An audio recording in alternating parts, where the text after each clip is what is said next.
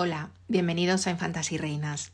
En el episodio de hoy vamos a hablar de las jornadas a los sitios reales, que eran los viajes que hacía el rey y su familia para esparcimiento del monarca y para que descansara un poco del gobierno de la monarquía, que se consideraba un trabajo ímprobo y por tanto que necesitaba un descanso.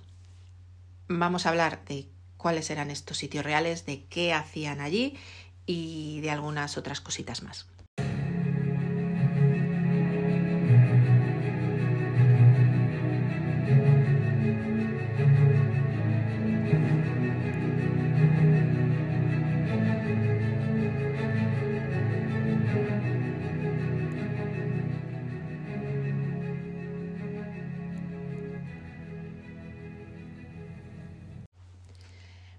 Los sitios reales eran propiedades de la corona que se encontraban todas en los alrededores de Madrid, porque ninguna de estas propiedades iba más allá de Segovia, no se iban más allá de Segovia, los Austrias en, en concreto.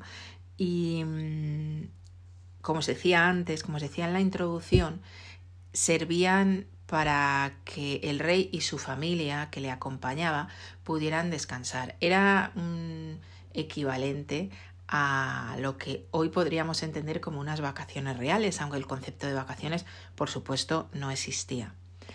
En estos sitios reales se dedicaban sobre todo a descansar, a hacer actividades un poco lúdicas. No había actividades oficiales de ningún tipo, ni ceremonias, ni nada parecido y sobre todo a cazar, que ya sabéis que era el deporte favorito de los austrias y que además les servía de ejercicio físico, ¿no? Porque, bueno, pues entonces la gente no salía a correr, ni tenía gimnasios, ni nada por el estilo, ¿no? Y todo el ejercicio físico que hacían normalmente iba aparejado a una salida al campo a la naturaleza, ¿no? A esto es a lo que se dedicaban. Otras coronas, otras monarquías de otros países también tenían algo parecido. Por ejemplo, Luis XIV movía bastante también la corte. Eh, los Valois, antes de Luis XIV, eran muy aficionados a este tipo de, de movimientos entre distintas propiedades ¿no?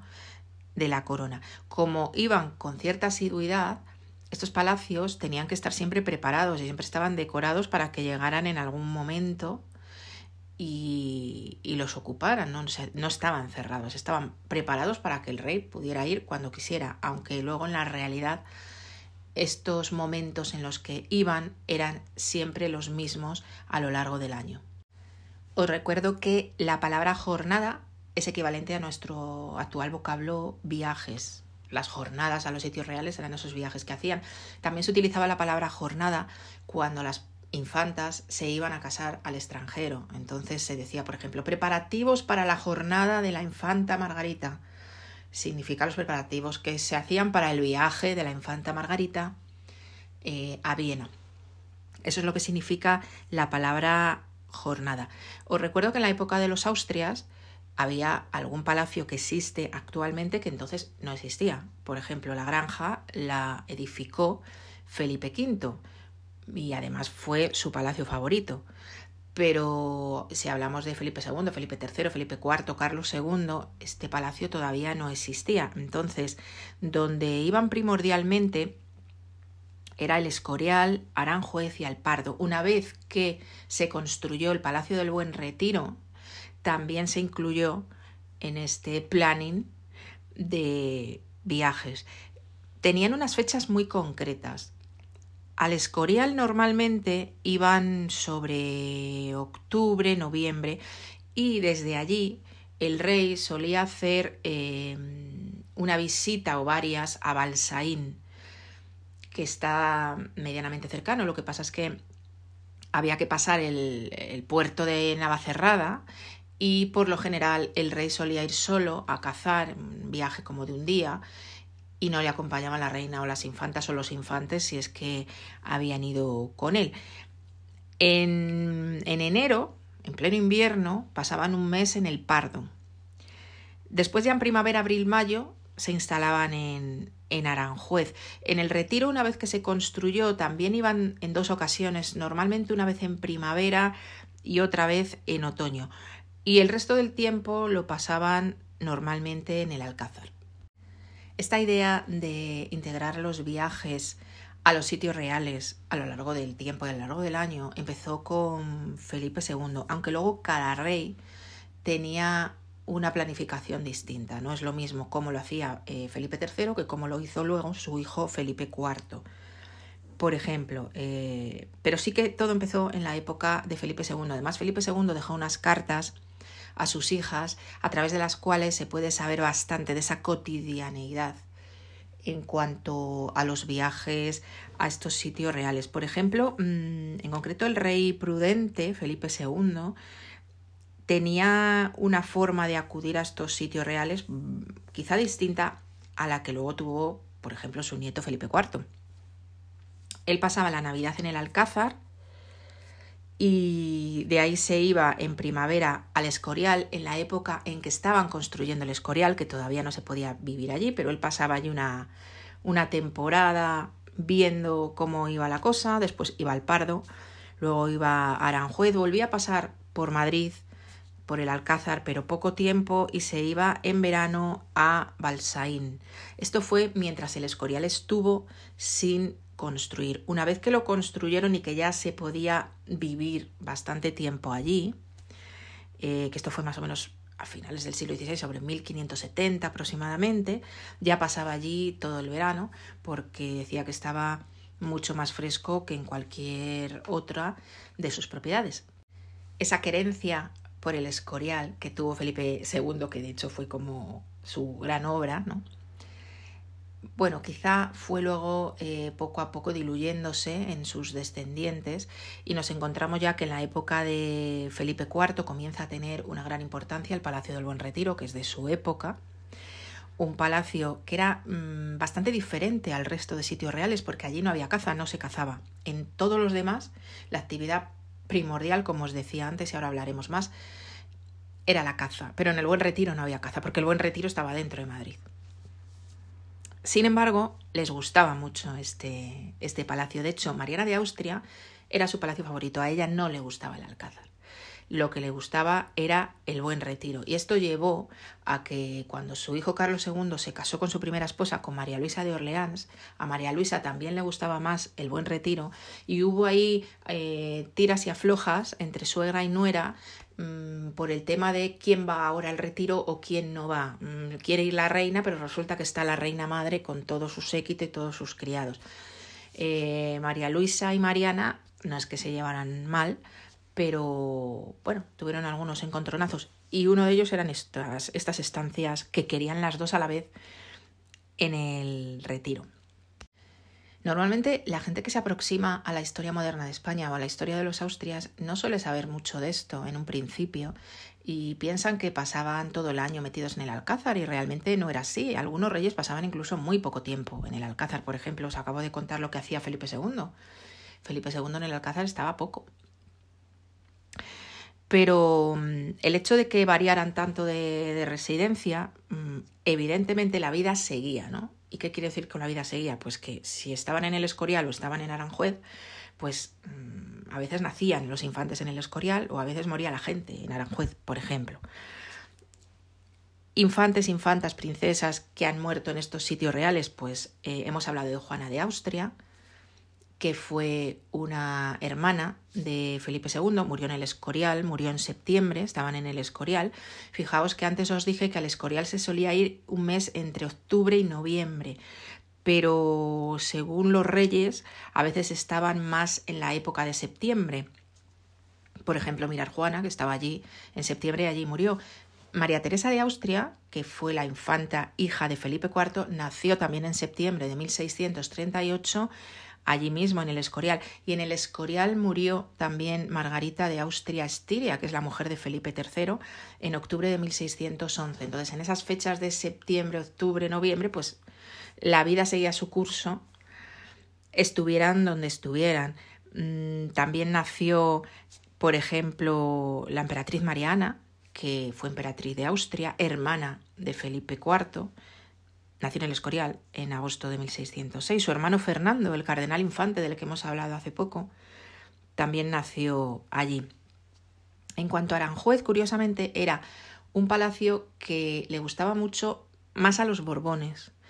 Y muchas reinas murieron en Aranjuez, pero cuando digo muchas son muchas. Por ejemplo, a, a Fernando VII se le murieron en Aranjuez tres de sus mujeres. Bueno, mm, las tres de las que se quedó viudo, María Antonia de Nápoles, Isabel de Braganza y María Josefa Amalia, porque la última ya fue él el que murió antes, pero esas tres primeras mujeres murieron allí. Acordaros también de que María Isabel de Braganza, gracias a esta reina, tenemos lo que hoy es el Museo del Prado y tuvo una muerte horrible, tenemos un episodio sobre ella, y esta muerte horrible ocurrió allí en el Palacio de Aranjuez. Y la pregunta es, ¿qué hacían cuando estaban en estas jornadas a los sitios reales, en estos lugares de, esparcimiento y de descanso? Ceremonias oficiales no había. Además, los niños que eran demasiado pequeños, los infantes reales que eran bebés o, o, bueno, que tenían un año, dos años, tres años, se quedaban en el alcázar con su haya. Y el haya, por lo general, se dedicaba a escribir cartas a los reyes, que eran los padres de esos niños, contándoles pues cómo iba la cosa. Entonces estas cartas muchas se han conservado y con la suerte de que algo que ocurría muy a menudo en estas misivas es que la persona que escribía y enviaba esa carta después la recibía con contestación en el mismo pliego de papel. Entonces nos encontramos una carta del haya de un infante y en el margen la contestación del rey. Es una manera de poder tener mucha más documentación porque sabéis que este tipo de cosas muchas se han perdido, ¿no? Y de esta manera tenemos la carta y tenemos la contestación. Mm, normalmente por este tipo de mm, correspondencia epistolar es por lo que más sabemos de las actividades diarias en los sitios reales, también incluso la que tenía Felipe II no con las hayas de sus hijas, sino con sus propias hijas que ya eran más mayores. ¿A qué se dedicaban? Pues a todo tipo de actividades que le ofrecía el campo y la naturaleza. Paseaban eh, a pie, paseaban en, en, burro, visitaban monasterios o conventos si es que los había por allí cerca, pescaban si se podía.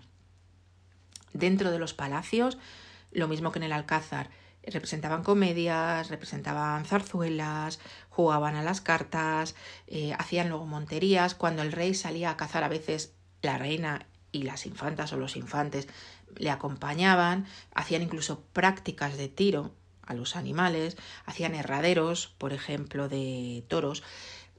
Mm, en el séquito que iba con ellos, solían ir también los bufones o los enanos de la corte, que servían, pues ya sabéis, para divertir a las personas reales. En aquellos días no penséis tampoco que estaban allí solos, porque recibían visitas que venían de Madrid. Mm, hombres de la Cámara del Rey, eh, el valido de turno, mm, los confesores también aparecían por allí. Ellos traían noticias de Madrid y sobre todo si había algún infante pequeñito que se había quedado en el Alcázar, pues traían noticias frescas. Hemos estado viendo a la princesa tal y está muy bien y ha crecido y ya no está enferma, etcétera. Incluso hay constancia, por ejemplo, de que don Juan José de Austria, que era el hijo bastardo de Felipe IV, cuando volvió de los Países Bajos en el año 1659, pasó por el Escorial para visitar a su padre, a la mujer de su padre y a su hermana María Teresa, que estaba allí en aquel momento. Por ejemplo, cuando estaban en el Escorial también eh, visitaban dependencias del Escorial. No solamente se dedicaban a pasear por el campo y por los jardines, sino que el Panteón eh, les gustaba también visitarlo. Se dedicaban a escribir cartas, estas cartas que os digo que ahora nos sirven para saber qué es lo que hacían, que se han conservado una parte de ellas, pues también les llevaba su tiempo, ¿no? Y algo muy curioso es que en ocasiones hacían viaje relámpago a Madrid para ver si, si allí se había quedado, eh, por ejemplo, la infanta Margarita, que mientras fue muy pequeña nunca la llevaban, pues la iban a ver. ¿Y quién la iban a ver? Pues la iba a ver su madre, Mariana de Austria, la iba a ver su hermana, María Teresa, y la iba a ver también el rey. Por lo general iban eh, la reina y María Teresa juntas, y otro día iba el rey. Luego, como os decía antes, venían también gentilhombres de cámara del Alcázar a ver al rey, al Escorial, y le traían noticias. Digamos que era un poco eh, como casi una obligación, ¿no? Venir con noticias. Pues hemos pasado por los aposentos de la infanta y la hemos estado viendo y está muy bien y está muy alta o lo que fuera. Ese tipo de noticias solían traer. Lo que sí que hacían bastante era comer, porque el trasiego de comida de todo tipo que traía una dama que venía de palacio o una dama que los visitaba o alguno de estos que digo, estos hombres de la Cámara del Rey o el valido, eh, traían todo tipo de alimentos, mm, frescos o no frescos, muchos pastelitos, eh, mucho de lo que hoy podríamos llamar pollería incluso, también llegaba al, al Escorial. Bueno, con esto más o menos os he contado qué es lo que hacían a lo largo del año para divertirse, para descansar de, tanta, de tanto trabajo que tenía el rey de llevar hacia adelante la monarquía que caía sobre, sobre sus hombros. Y bueno, pues espero que os haya resultado interesante.